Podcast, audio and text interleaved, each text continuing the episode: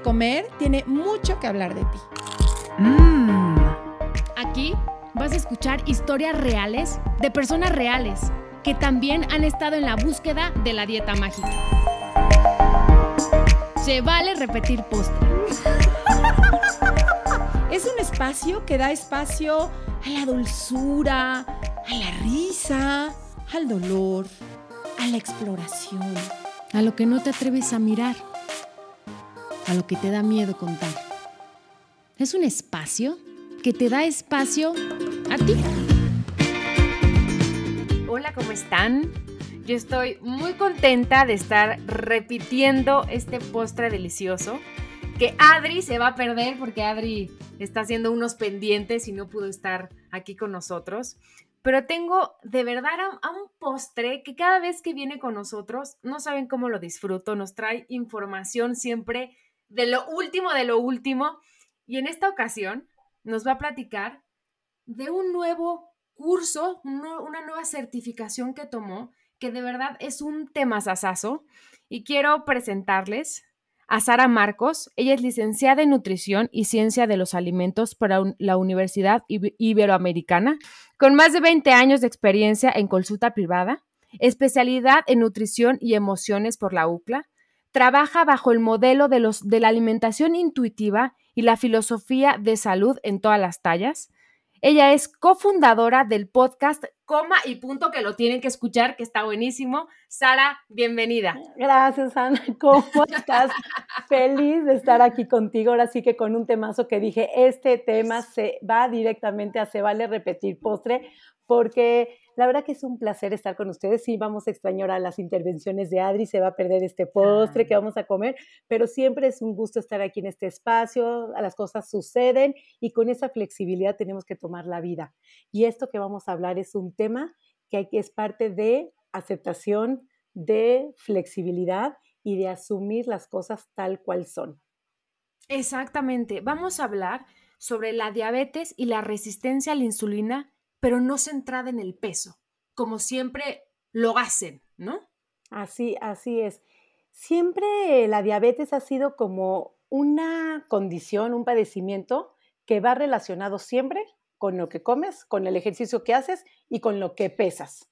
O sea, siempre es así como, uno, ¿tiene usted resistencia a la insulina o tienes diabetes? Que ahorita vamos a definir qué es qué. ¿Cuál es la diferencia? ¿Cuál es la diferencia? Porque a veces ni siquiera saben lo que es y no sabemos cómo cuidarnos y no sabemos qué tenemos. Pero es así como lo primero que dicen, tienes que bajar de peso. y cuántos no, se nos olvida cuántos años ya llevamos en ese intento. ¿Cuántos años ya lleva el paciente en el intento? Así es. Sí, sí. ¿No? Entonces, vamos a empezar a desarrollar qué es, cómo funciona, para ver cómo podemos hacer este peso neutral en el cuidado de la diabetes sin esa restricción al comer sin tener esa restricción, de una manera mucho más sana la relación con los alimentos, con el ejercicio, con el cambio de hábitos, porque cuando hablamos de salud en todas las tallas o alimentación intuitiva, no se trata de dejarnos, de no cuidarnos, lo hemos hablado en episodios anteriores, así es que vayan a escucharlos, que también están excelentes, que hacemos aquí con Ana y Adri, que siempre es un placer estar aquí en su espacio, pero es importante ver cómo nos cuidamos, cómo nos relacionamos y dependiendo de qué, ¿sale? Así es que, sí. ¿arrancamos? Arrancamos. Pues bueno, vamos a explicar lo que es la diabetes, la diferencia de la resistencia a la insulina y la diferencia que es de la diabetes tipo 1 y la diabetes tipo 2. Porque, ¿qué crees, Ana? A nivel mundial, el número de personas con diabetes se ha cuadruplicado, o sea, cuatro veces más en los últimos 30 años. Es la novena causa de muerte y eso da que aproximadamente uno de cada 11 adultos en todo el mundo ahora va presentando diabetes. Y entonces, ¿qué nos dice todo esto de la diabetes? Que cada vez más personas están teniendo esta condición. Cuando hay más estudios científicos, cuando nos dicen quita todo el carbohidrato, quita todas las azúcares, y sin embargo, el número no ha disminuido. Claro. Se ha cuadriplicado, ha aumentado. ¿De qué depende? Ah, exacto, eh, justo ¿de qué depende? Más medicamentos hay, más doctores hay, más restricción hay. Y entonces lo que se depende es que fíjate qué pasa. Hay dos tipos de diabetes. Número uno, la que es número uno, que normalmente es la diabetes que se da en niños, que son los que nacen con el páncreas ya dañado, donde sus células no producen, su páncreas ya no produce la insulina. ¿Qué es la insulina? Vamos a explicarlo como con peras y manzanas para que quede muy claro para todas las personas de la familia, la comunidad, y se vale de repetir postre para que les quede bien claro. Normalmente cuando nosotros comemos carbohidrato, la proteína un poquito, pero principalmente los hidratos de carbono, el carbohidrato, los cereales, la fruta, todo lo que tenga azúcar. La, molécula más pequeña, cuando las enzimas la van partiendo, se llama glucosa. Para poder tener energía, esta glucosa tiene que entrar a la célula y producir energía. La meta final es tener energía, porque si no estaríamos cansados, sin ganas de levantarnos. Entonces, si no hay energía, no, no funcionamos como personas, no hay movimiento, exactamente. Entonces, necesitamos lograr que esta glucosa entre a la célula. Entonces, ¿quién es el cochecito, digamos, o la responsable de llevar la glucosa a la célula? Es la insulina. La insulina. ¿Qué pasa en la diabetes tipo 1? Si no hay insulina, no hay manera que la glucosa entre a la célula. Ok. Ok. Entonces, eso se Y por eso hay que inyectarla. Exacto. Son los insulino dependientes que dependen de la insulina, se la tienen que inyectar. Son, generalmente se da muchísimo en niños. Estos niños no hicieron nada malo. Simplemente así nacieron. Es una condición que así nacieron y requieren de la insulina. No es algo cómodo, pero bendito sea Dios que existen estos medicamentos que les pueden mejorar su calidad de vida. Y así hay que tomarlo y aprenderlo a dosificarse, a que sea la dosis correcta. Cuando los niños van creciendo hay que modificar las dosis, pero lo importante es ver cómo está su energía, cómo están sus niveles de azúcar, porque si tú comes cualquier carbohidrato, cualquier cereal y el azúcar está muy elevada, ¿qué quiere decir? Que la insulina no lo está metiendo a la, a la célula, que se está quedando en la sangre. Justo te iba a preguntar, ¿cuáles son los síntomas? O sea, ¿cómo puedo saber? Normalmente. ¿Por la energía? Eh, hay temblorina, les da mucha sed, hacen mucha pipí, tienen desmayos porque no tienen azúcar. Y no todos les da todo y no todos pasan por todo, pero son ciertas condiciones que se van dando cuenta. Y número uno, lo más fácil es tomarse el azúcar en sangre y ven que está elevada. Perfecto. Entonces, eso es, y ver que de insulina, pues no tienen insulina, entonces esos son los diabéticos tipo 1. 1. ¿Y el tipo 2? El tipo 2 es, sí producen insulina, pero no suficiente. Ok. ¿Okay? Entonces, por eso a esos pacientes se les dice que tienen que bajar los cereales o las azúcares y hacer ejercicio, porque a veces el hacer ejercicio ayuda que la glucosa entre a la célula y sí, la lógica da a que si tú no comes suficiente azúcar, entonces con la poquita insulina que vas produciendo, pues esa poquita la mete. ¿Cuál es el tema aquí en esto, Ana? Que nadie puede vivir con poquito cereal, con poquito azúcar, porque para empezar el cerebro se alimenta del carbohidrato. La energía viene a partir del carbohidrato. Entonces, ok, yo tengo poca insulina, le doy poco cereal, pero no es suficiente para vivir una vida y la demanda que estamos teniendo hoy en día en nuestras vidas. Entonces necesitamos comer y necesitamos que tener la suficiente insulina para poderla meter a las células y poder tener una calidad de vida normal. Si tu insulina que produces es no tan poquita y puedes librarla con ejercicio, con bajando el carbohidrato, está padrísimo. Si ya no es el caso, tu azúcar está suficientemente alta y ahorita te voy a dar los niveles para que nosotros podamos darnos cuenta que es suficientemente alta. Por un decir, glucosa en ayunas, Ana.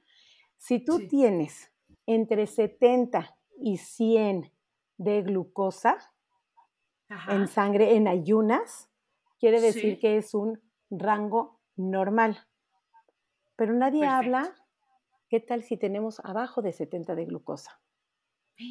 Cierto. También hay un problema ahí. También quiere decir que no es normal. Son personas que les dan estas unas hipoglucemias muy fuertes, que se desmayan, está la hipoglucemia reactiva también, que también se les bajan mucho el azúcar. Entonces, tenemos que encontrar la manera de controlar el azúcar en los valores normales. Ni muy alta es buena, ni muy baja también. O sea, también a veces producen muchísima insulina que les está haciendo picos de glucosas muy bajos. Ah, ok. Y ahí nos daremos cuenta, obviamente haciendo los, los estudios, pero antes eso es cuando tienes como mucho cansancio. Mira, si ya es muy bajo el nivel, abajo de 40, 38, que es muy, muy bajo, puede ser muy grave. y de ahorita estoy pensando en una paciente que, digamos, comía a las 5 de la tarde un sábado y después iba al salón de belleza a vestirse y llegaba a la boda que venían cenando a las 12, una de la mañana y de repente siempre le pasaba que antes de la cena se desmayaba.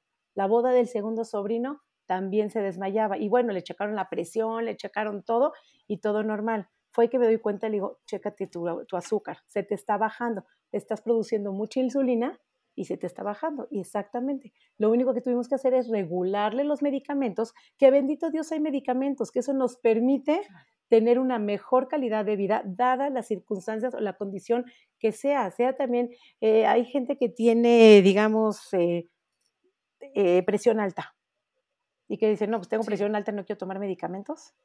Lo que pasa es que la presión no está tan, a veces en los delgados, por un decir, no está tan relacionado con, con el peso.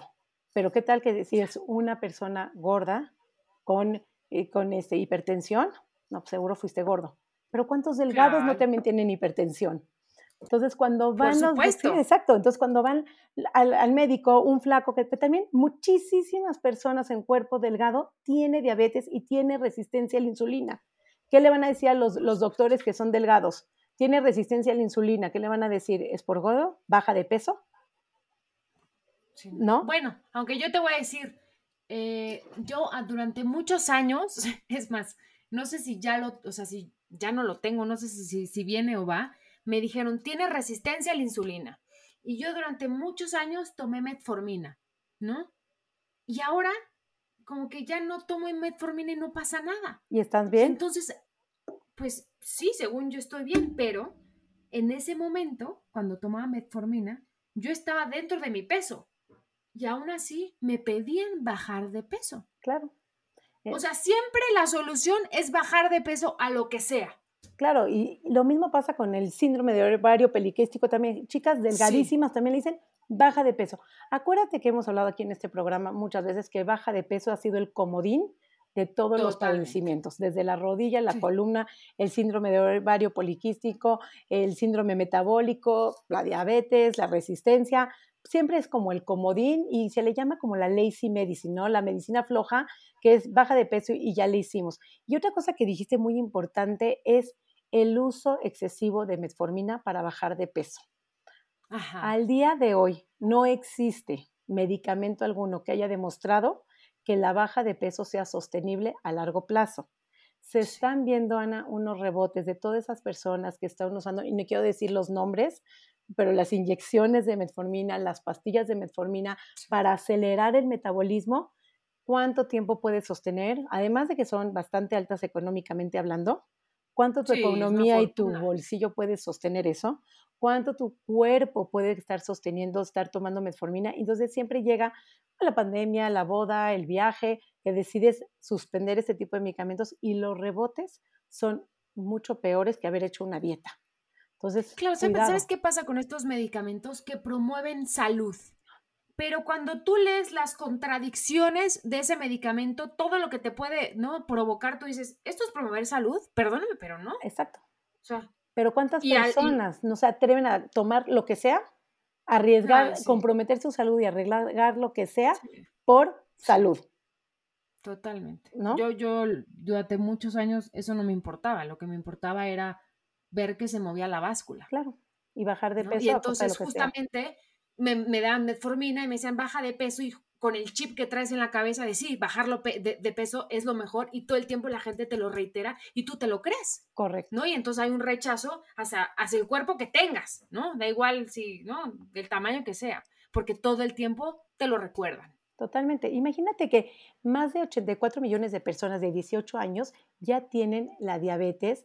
Entonces, eso significa que uno de cada tres adultos prácticamente, o uno de 11 adultos, depende las estadísticas que tú vayas viendo, van teniendo, van presentando diabetes. Ahora, hay un término que también se llama la prediabetes.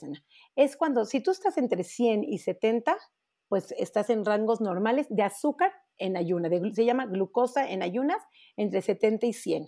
Ahora, lo que le llaman la prediabetes, que es un término que no nos encanta usar porque la prediabetes nos podemos decir o precáncer o preembarazada o pregordo o pre qué, pero bueno, cuando las personas están entre 100 y 26 de glucosa en ayunas, entre 100 y 26 más o menos, se llama que están como su azúcar obviamente elevada, arriba de 100 ya nos está indicando que está elevada. Entre 100 y 126. Exactamente.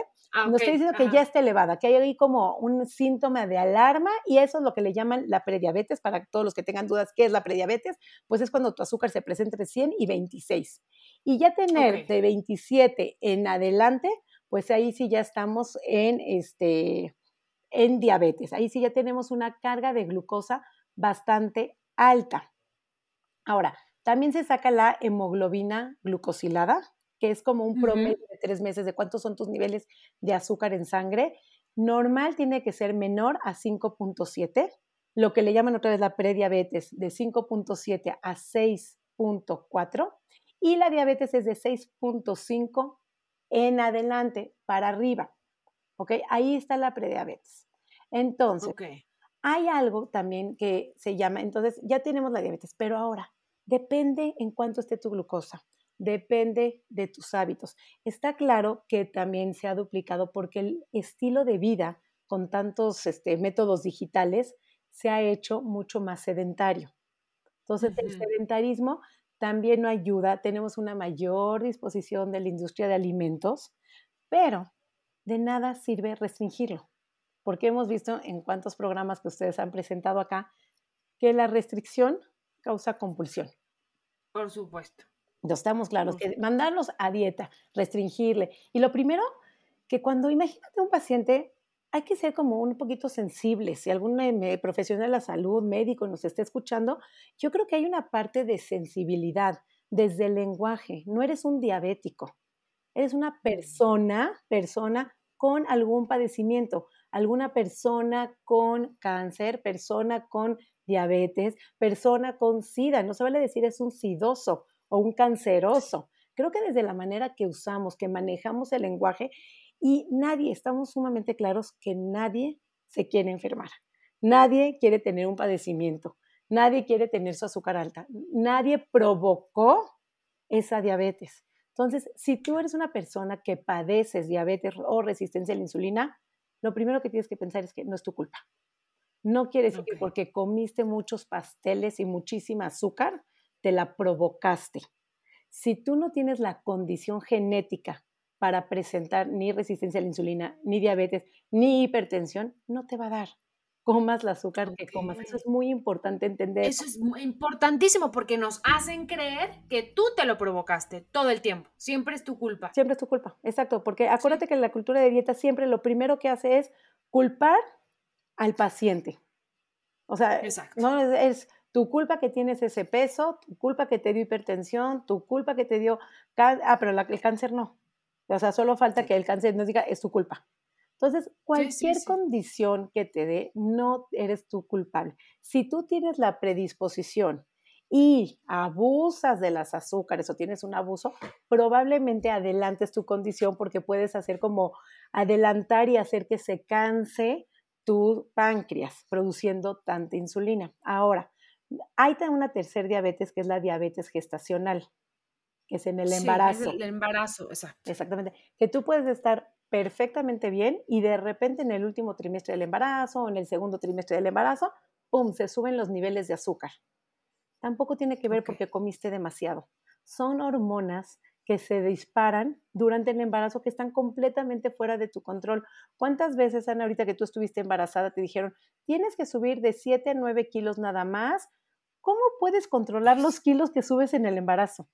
No es, o sea, no lo puedes controlar jamás. Está fuera Porque no controlas no, ni el hambre, ni los antojos, ni el líquido que retienes, ni lo que está creciendo el bebé, nada. ni el peso del bebé, como si fuera tu culpa que el bebé pesó dos kilos o pesó cuatro kilos. Exactamente. Está entonces, el peso per se tenemos que entender primero que está completamente fuera del control. No es, no es tu decisión ni es tu elección. Estamos claros que en este mundo gordofóbico nadie quisiera ser un gordo. Nadie lo escogería. Pero si entendemos la diversidad corporal como que todos los cuerpos son buenos, todos los cuerpos son valiosos, todos los cuerpos merecen y los cuerpos se enferman. Los cuerpos presentan padecimientos. Hay cuántos delgados que les duele la rodilla, cuántos delgados que les da diabetes, cuántos delgados que les da resistencia y suceden. Y cuántas embarazadas que se les presenta diabetes gestacional o preeclampsia, las cosas pasan. Podemos nosotros un poquito tener cierta prevención, pero no lo podemos evitar. Sí, exacto. O sea, no se puede evitar, eso tenemos que estar claros. Entonces, primero, quitar la culpa del paciente de decir por tu culpa, porque comiste mucho, porque no te cuidaste en tu adolescencia, o no te cuidaste cuando eras niña, o no te cuidaste de adulto, es tu culpa. Entonces, primero, no es tu, no es tu culpa. Los cuerpos se enferman y las cosas suceden. Exacto. Entonces, tenemos que estar ahí claros. Entonces ya, ya, vimos lo que es la diabetes tipo 1, que es la de niños, la diabetes tipo 2, que sí produce este, insulina, pero no suficiente para mantener los niveles adecuados en, en, sangre en ayunas, y la diabetes gestacional. Nos falta lo que es la resistencia a la insulina. Exacto. ¿Qué es la resistencia a la insulina?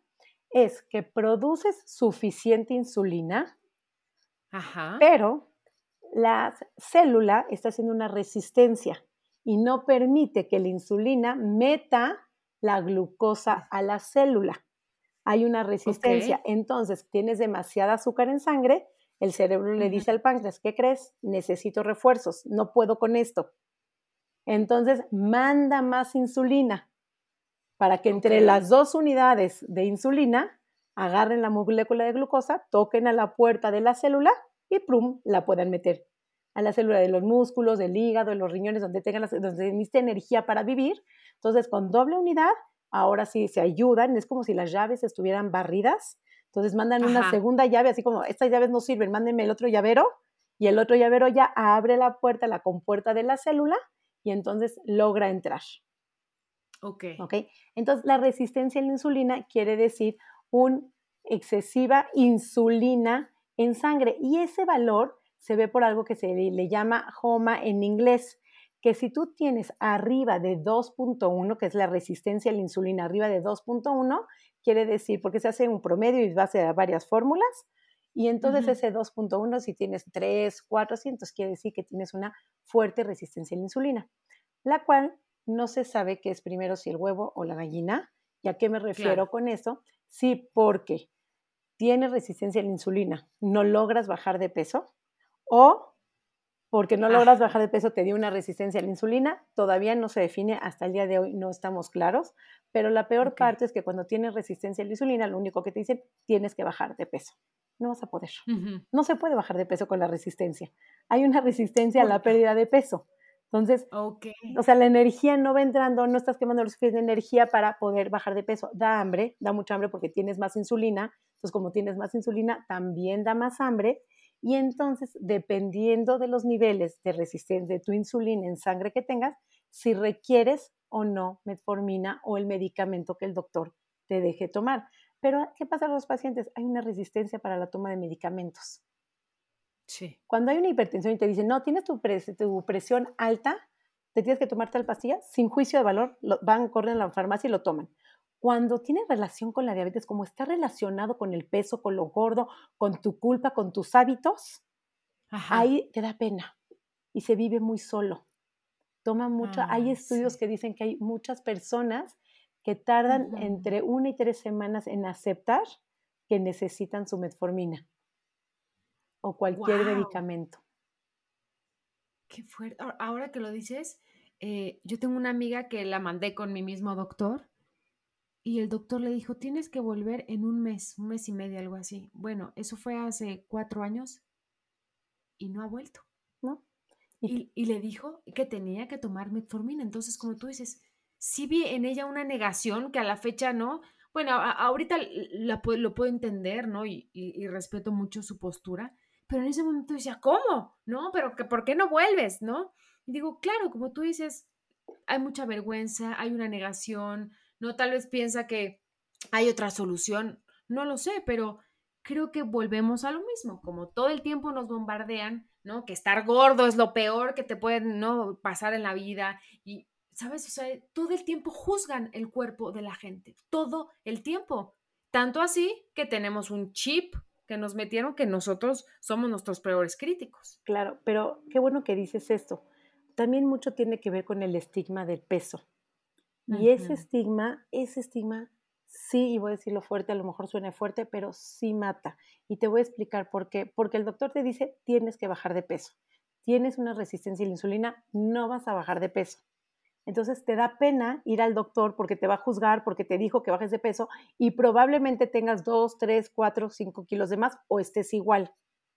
Y entonces por la vergüenza es que me dijo y no he podido, se pasan los años, los meses, los días creyendo que vas a bajar de peso y no van al médico porque te están juzgando. Entonces es importante no dejar de ir al médico sin importar en el peso que estás. Desde el ginecólogo, muchísimas pacientes no van al ginecólogo por el pánico y el miedo de que sean pesadas, de que les vayan a decir algo. Hay muchísimos doctores este, muy pesocentristas que sí se clavan bien fuerte en el peso y pueden llegar a lastimar, a agredir a las mujeres. Entonces, para evitar ese momento incómodo, prefieren evitar la consulta médica.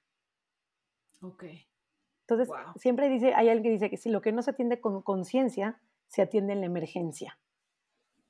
Okay. Entonces, es importante ir a sus revisiones médicas y ir al endocrinólogo sin importar si bajaron de peso o no. Cuando están tomando medicamentos, ya toman la metformina, acéptenlo. Bendito Dios que hay medicamentos que te pueden hacer pasar una mucho mayor, mejor calidad de vida en el día a día donde tu azúcar va a estar regulada. Pero otra cosa que pasa, ok, toman el medicamento, Ana, y ya, ya creen que ya están para toda la vida. Y se les olvida que a veces el cuerpo se acostumbra. Entonces, con esa dosis la azúcar ya no, hace efecto. Es como la cortisona. Si te duele, no sé, el talón del pie, te ponen cortisona, a veces con tantita dosis se te cura. Pero el siguiente es como necesitas más dosis y vas necesitando cada vez más dosis. En muchos pacientes con diabetes, con resistencia, cualquiera sea el padecimiento, requiere de más dosis, requiere de un cambio de nombre, de marca, de medicamento. Entonces, es muy importante cuando ya les diagnosticaron resistencia a la insulina o diabetes, estar muy cerca del médico y por lo menos revisión, si no es cada seis meses, una vez al año.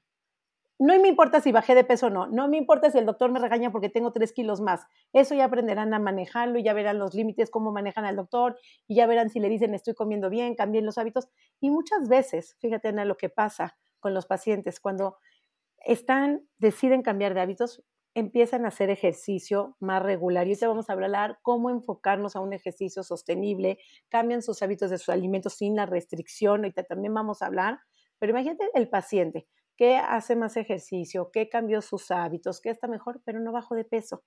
Y llega el doctor y le dice, no hiciste nada, porque no bajaste de peso. Es, qué frustración, ¿no? sí, sí, es que a mí me ha pasado. Sí. Sí, Ok, entonces vamos a tratar de dejar, por eso se le llama peso neutral en el cuidado de la diabetes, el peso fuera. Creo que hay maneras, eh, no nada más es comer alimentos sanos, es también tener una sana relación con los alimentos. Por supuesto. Una sana relación con el ejercicio. Porque claro, cuando el paciente, por vamos a ver, primera instancia, le diagnostican resistencia, diabetes, cualquier del padecimiento, es horrible. Se siente muy feo y se genera muchísima culpa. Después viene la resistencia a los medicamentos. Ya pasa ese periodo, digamos, de duelo. Ya aceptaste que das por un medicamento, lo compras en la farmacia, empiezas a tomarlo, empiezas a hacer tu ejercicio, que claro, el ejercicio, de cierta manera, explicándolo coloquialmente, ablanda las paredes de las células y permite que la glucosa entre a las células. Entonces el ejercicio sí es súper benéfico en este tipo de padecimientos. Es importante hacerlo. ¿Cómo lo vamos a hacer? Si te dicen, tienes que hacer una hora cuatro veces por semana y ponte a correr, se vuelve imposible. Lo harás las primeras tres o cuatro semanas. Pero ¿qué pasa si empezamos a hacer con lo que hablamos en la alimentación intuitiva, el ejercicio gentil? Algo que te guste, algo que disfrutes, que sea sostenible, el tiempo que puedas. Habrán días que sea de 20 minutos, habrá días que sean de hora y 10, pero donde tú estés conectada, donde ya habría días que serán nada. Pero esa es una manera de conectarte diferente con tu cuerpo, que sí es muy importante hacer el ejercicio, sí, pero de una manera sostenible. Y para que sea sostenible, que sea conectado con tu cuerpo, disfrutable y que te guste. Totalmente, algo que disfrutes, ¿no? Y, y, hacerlo porque te gusta, no para bajar de peso. Y creo que hay, bueno, a mí fue lo que me funcionó. No, yo todo el tiempo, ¿y con qué quemo más calorías? Y de repente me di cuenta que ni lo disfrutaba, que nada más iba a sufrir.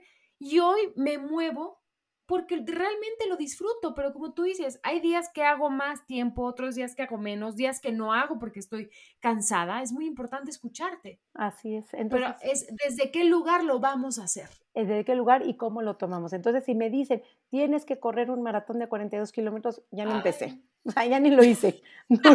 los primeros 10 y después ahí paro. No, no, camino ni un kilómetro, ya sé. Claro, y lo mismo es con la dieta, neta con la alimentación, Ana. No hay manera, si me dices, nunca jamás puedes volver a comer un pastel, lo vas a sostener dependiendo qué tan este, dietista crónica seas, pero si no eres tan dietante crónico, a lo mejor lo puedes sostener tres meses, dos meses, tres días, dependiendo cada persona, y después viene el atracón.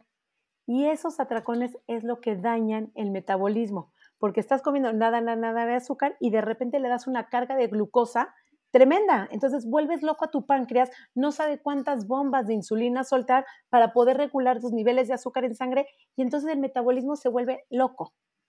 ¿Qué pasa si decimos al paciente, no sé si hagas dieta o no, no sé si bajes de peso o no, pero vamos a cuidarnos de una manera diferente? Sabes que tomar unas bombas de azúcar, todo el cheesecake que te estás comiendo, si tú entiendes qué le pasa a tu cuerpo, qué le pasa a tu insulina, que estás sacando vuelve insulina, que puedes cansar a tu páncreas, en automático comes un pedacito y en paz, porque no quieres dañar a tu cuerpo. Pero desde donde lo miras, ahí está la diferencia. Claro. Y claro, también, también lo que hablábamos, si tú te restringes y después te quieres comer una rebanadita, ¿no? De pastel, eso no va a suceder.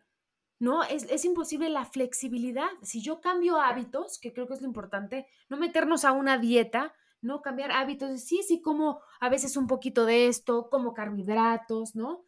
Pero algo flexible, porque si yo me quito las frutas, los carbohidratos, pues me ponen tantititito y no voy a parar. Claro. También nosotros muchas veces nos provocamos esos ataques, ¿no? De, de como de comida. Siempre que hay un atracón, busquen dónde estuvo su restricción si fue una restricción mental, si fue una, siempre, siempre, siempre, que a mí dicen, a veces me dicen, es que mi hijo está comiendo muchísimo, pero yo ya no le digo nada.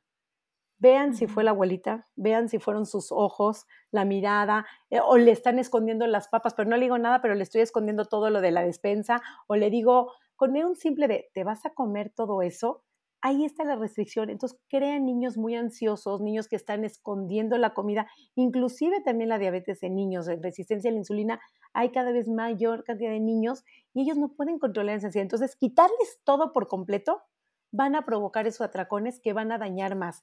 Esas pérdidas rápidas de peso y subidas excesivas de peso está peor están dañando peor a la población. Y a veces entender también qué es la barrera que me está impidiendo poder hacer ejercicio, si es una barrera económica, una barrera social, una barrera física, a lo mejor me da pena estar en el gimnasio o no hay ropa deportiva suficiente.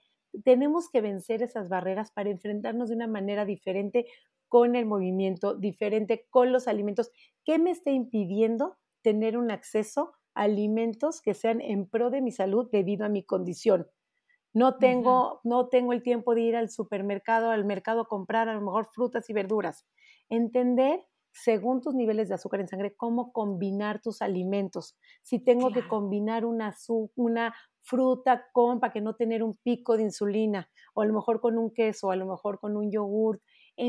Pero no puedo decirle a todos los pacientes con diabetes, cada uno tiene un nivel diferente, se llama, no sé si es nivel, pero niveles diferentes de azúcar en sangre presentan la diabetes con síntomas diferentes, con reacciones diferentes, en momentos diferentes, con niveles, niveles de insulina. El páncreas reacciona diferente, puede reaccionar diferente en la mañana y en la noche.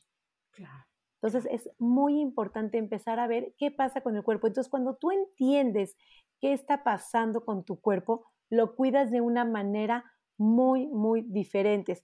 Y fíjate que hubo un estudio hablando de esto de, de ciencia y así, hubieron dos grupos de personas.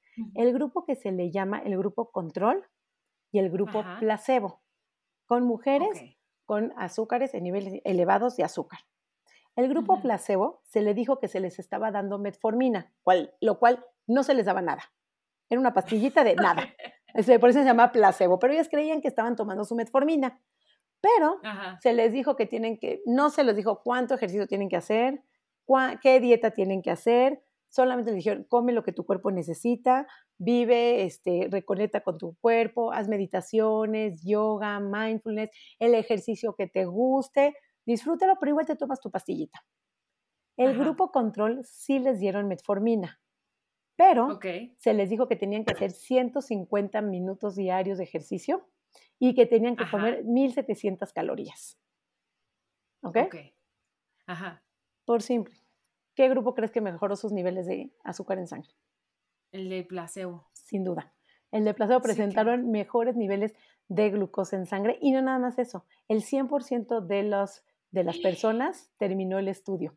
En el otro desertaron arriba del 40%. Claro. ¿Qué es esto? ¡Qué horror! ¡Chao! Chao, no, ni siquiera lo pudieron terminar porque eso nos indica que las dietas no son sostenibles a largo plazo, porque no la pueden sostener, tan ni lo pueden sostener que ni siquiera sostuvieron el, el- el estudio, ¿no? Entonces Claro, es como... Ni por compromiso. ni por compromiso, ni porque se lo estaban metiendo. ¿Ok? Sí, no, no, no. Ok. Entonces es como muy importante empezar a ver cómo las personas a veces estigmatizamos y ni siquiera tenemos entera cuál es su acceso de alimentos. Muchas veces hay una población que tiene bajos recursos tiene mayor incidencia de diabetes, porque a lo mejor no tienen el, acceso a lo mejor a frutas o a verduras o a variedad o a carnes. Entonces no podemos estar estigmatizando, no todos tienen el mismo acceso a las personas. Y además, algo muy importante cuando hablan del peso, cuando hablamos de estrés, el miedo de la cultura de las dietas, el estigma de peso, la culpa y la vergüenza, esto pone en peores condiciones a las personas con que padecen diabetes. Es muy importante que las personas que tienen diabetes normalmente cuando tienen culpa, cuando tienen vergüenza, cuando se les estigmatiza, ese mismo estrés empeora sus niveles de glucosa. Además, empieza a haber una terrible confusión sobre lo que es la nutrición en general. Ya no saben ni qué comer, ni sí qué Sí. comer, ni qué comer. Los mensajes sobre alimentación empiezan a ser muy fuertes y entonces el, siempre la mamá o el tío de, tú no puedes comer esto, te, te quité la papa, ya no puedes comer arroz, no puedes comer pasta. ¿Cuánto tiempo una persona puede vivir sin comer un arroz, una pasta, un pan porque tiene diabetes? Porque es por su salud. Además, la industria sugar free, bueno, se da su agasajo y entonces están abusando de estos productos sugar free que tampoco son tan benéficos para la salud. Esos son hechos principalmente para los que tienen diabetes tipo 1. Y además empiezan como los mensajes de el azúcar es veneno y verdaderamente Sí. creen que si comen azúcar se mueren porque es veneno. Entonces, ahorita yo les digo, ¿cuántos de ustedes que me están escuchando aquí tienen diabetes, han probado una paletita con azúcar y no se han muerto? No tiene, el veneno mata en automático o los interna directamente en el hospital. Entonces, y, y no es veneno, no se tiene que tomar el azúcar como veneno o los carbohidratos son malos. También las películas van estigmatizando todos esos mensajes de por tu salud. Ay, sí. ¿Y qué pasa con todos estos eh, este, pacientes que empiezan a generar mucho trastorno de la conducta alimentaria? Por supuesto. ¿Ok? Porque entonces Porque empiezan lo a... estamos res- restringiendo. Claro, o le vamos a dar durísimo al ejercicio, pero como son personas no delgadas, se, se pierde el padecimiento. Son a lo mejor anorexias atípicas que no se ven o empiezan con bulimias y no se notan y no las ven. Porque pasan desapercibidos, como no son flacos y no los tienen que tubar y no son personas muy delgadas que pueden llegar a perder la vida, pero el trastorno está claro ahí porque les da tanto miedo que empiezan a hacer un ejercicio excesivo, empiezan a- a- a restringir por completo los carbohidratos, los alimentos, entonces empiezan a bajar de peso excesivamente, los que pueden bajar de peso, y entonces, ¿cuál es la conducta de la sociedad? Lo aplaude. Por supuesto. Qué bárbaro, qué bien te ves, qué estás Te, haciendo. te bajaste Sí. increíble. Y, y bueno, el doctor me dijo que baje de peso y como tengo diabetes, entonces bajo de peso, pero no es un bajar de peso en, de forma en salud, sino es un bajar de peso en un trastorno de la conducta alimentaria. Entonces, para eso es muy importante el mindfulness, los pensamientos, lo que te dices, observar las emociones y sin juicio, con una observación como muy neutral, quitar el sufrimiento, quitar ese estigma, porque la diabetes es muy compleja, no nada más es comí azúcar o no hice ejercicio y me dio diabetes. Hay una predisposición, hay muchísimas cosas. Entonces siempre digo que la malnutrición puede aparecer en cualquier talla. Y la comida no es adictiva y no tienes falta de fuerza de voluntad. Al contrario, hay una restricción. Entonces, cuando hay una restricción, a veces siempre digo la báscula y pesar a los pacientes sobre todo, además de que causa una ansiedad espantosa, la báscula no es ningún motivador de buenos hábitos alimenticios. Entonces, ¿qué es importante? Que los doctores nos den todas las estrategias que le pueden ayudar al paciente para entender. primero, número uno, informarlos. ¿Qué es lo que tienen? Que entiendan qué es lo que les está pasando, porque no saben cuántos pacientes llegan y dicen, tengo resistencia, pero ni siquiera sé qué es. Y entonces se ah, brincan alimentos y se brincan la cena o se brincan el desayuno para ahorrarse calorías, para ahorrarse comida, para comer menos. y es grave, esos periodos prolongados en la diabetes, en la resistencia a la insulina, son muy delicados, ni siquiera están entendiendo. Cuando entiendes lo que te pasa, que tienes que comer a lo mejor fraccionado, en pequeñas cantidades, más veces al día, para cansar menos a tu páncreas, qué tipo de alimentos combinados con qué, puedes ir cuidando mucho mejor de tu condición, tienes más energía, te viven cansadísimos por estarse saltando alimentos y saltarse comida, y entonces generan un trauma. Y ese trauma es frustrante, da, da, muchísima vergüenza y además de que viven con el número, de la balanza, de la báscula, viven con el número del glucómetro. Tú sabes la angustia que es de repente ver 130, 240 de azúcar. No, me imagino. Entonces, viven bajo los números. Entonces, además de los números del glucómetro, los números de la balanza, los números de la caloría, los números del peso de la comida, ¿cómo van a vivir una vida tranquila? Y los regaños del doctor porque no bajó, ¿no? y de la mamá porque está comiendo lo que no debe, pero entonces para que no lo vean, entonces se esconden. una vez una paciente me dijo, me armé de fuerza de voluntad y comí un pastel enfrente de mi mamá. O sea, me ah. tengo que armar de fuerza de voluntad para poder comer un pastel enfrente de su mamá. Entonces, ojo con el trato, ese de por tu salud, creo que están dañando muchísimo más a las personas. Y no es que tu cuerpo te está fallando, hay una sensación de, tengo una enfermedad, me falló el cuerpo, trato de corregirlo, ¿no? Este, hemos visto cuántos estudios que van ganando más peso y podemos eh, lastimarlo. Entonces, es importantísimo una buena nutrición, hacer lo posible sin el estigma, sin culpar a los pacientes en un peso neutral.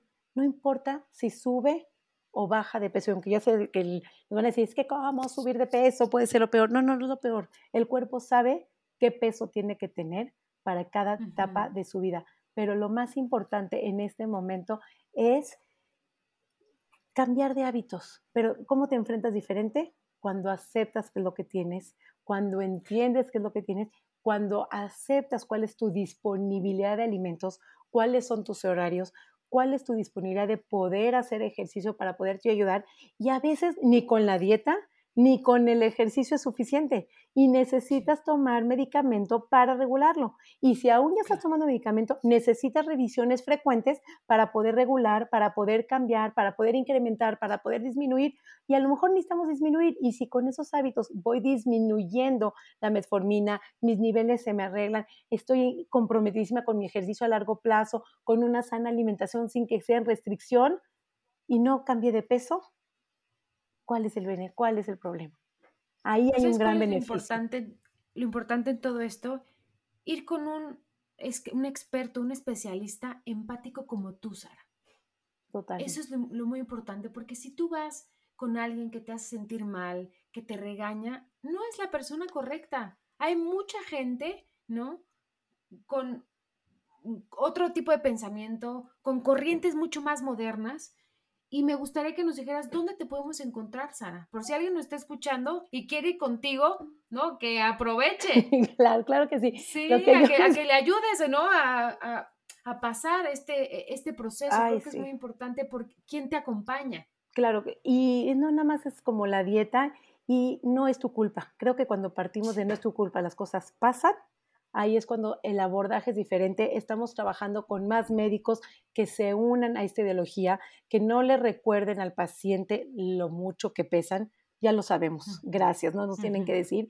Entonces, te voy a compartir mis redes sociales agradeciendo completamente el tiempo y tu espacio y que me abres eh, las puertas de Se Vale Repetir Postre, que para mí es un placer estar aquí contigo, con ustedes. Eh, soy en redes sociales, en Instagram y en Facebook, Nutrición Sari con I latina. Nutrición Sari, ahí lo pueden etiquetar.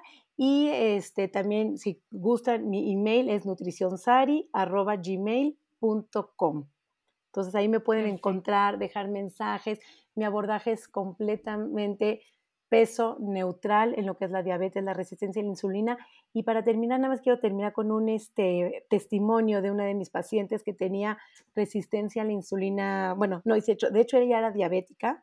Venía ya de haber pasado por dieta keto, por ayuno intermitente, con tres básculas en su casa. O sea, se pueden imaginar ya como toda la historia, ¿no? De y en el momento que empezamos a conocer el camino del comer intuitivo, de soltar ese miedo, de soltar la restricción, cambió de hábitos sin restricción, sin imponer ejercicio, sus niveles de glucosa bajaron significativamente, aún comiendo lo que ella necesitaba en ese momento. Entonces, los resultados están saliendo, con las dietas estamos viendo que nada más está cuadriplicando los números de, está incrementando los pesos de la población, se están cuadriplicando los números de diabetes. Entonces, creo que tenemos que hacer un abordaje diferente en este, en este padecimiento, desde el lenguaje, desde cómo hablamos, desde cómo estigmatizamos y desde que culpamos. Y si les dicen algo de su peso, vayan al médico, por favor, no dejen de ir no importa que les digan, aprenden a lidiar al doctor, yo les ayudo a poner límites con el doctor, con estrategias, con palabras, pero por favor no dejen de hacer sus revisiones, de tomar sus medicamentos si lo necesitan y no es su culpa, no hay nada de qué avergonzarse. Así es que completamente agradecida por el espacio y espero que esta información le pueda llegar a quien realmente la necesite. Estoy segura que sí, Sara. Oye, y para cerrar, si hoy fueras un postre, ¿qué postre serías? Hoy se me antojó un cheesecake frío, porque hace mucho calor, de limón, así como un pay de limón, cheesecake de limón, para el calor que está haciendo aquí en la Ciudad de México. Ay, Sara, pues muchísimas gracias, como siempre es un gusto tenerte. Gracias a ti, Anita, y seguimos en colaboración. Cualquier cosa que necesiten, es un gusto estar aquí con nosotros. Chao, chao. Si te gustó el podcast, pasa la voz. Y no olvides suscribirte.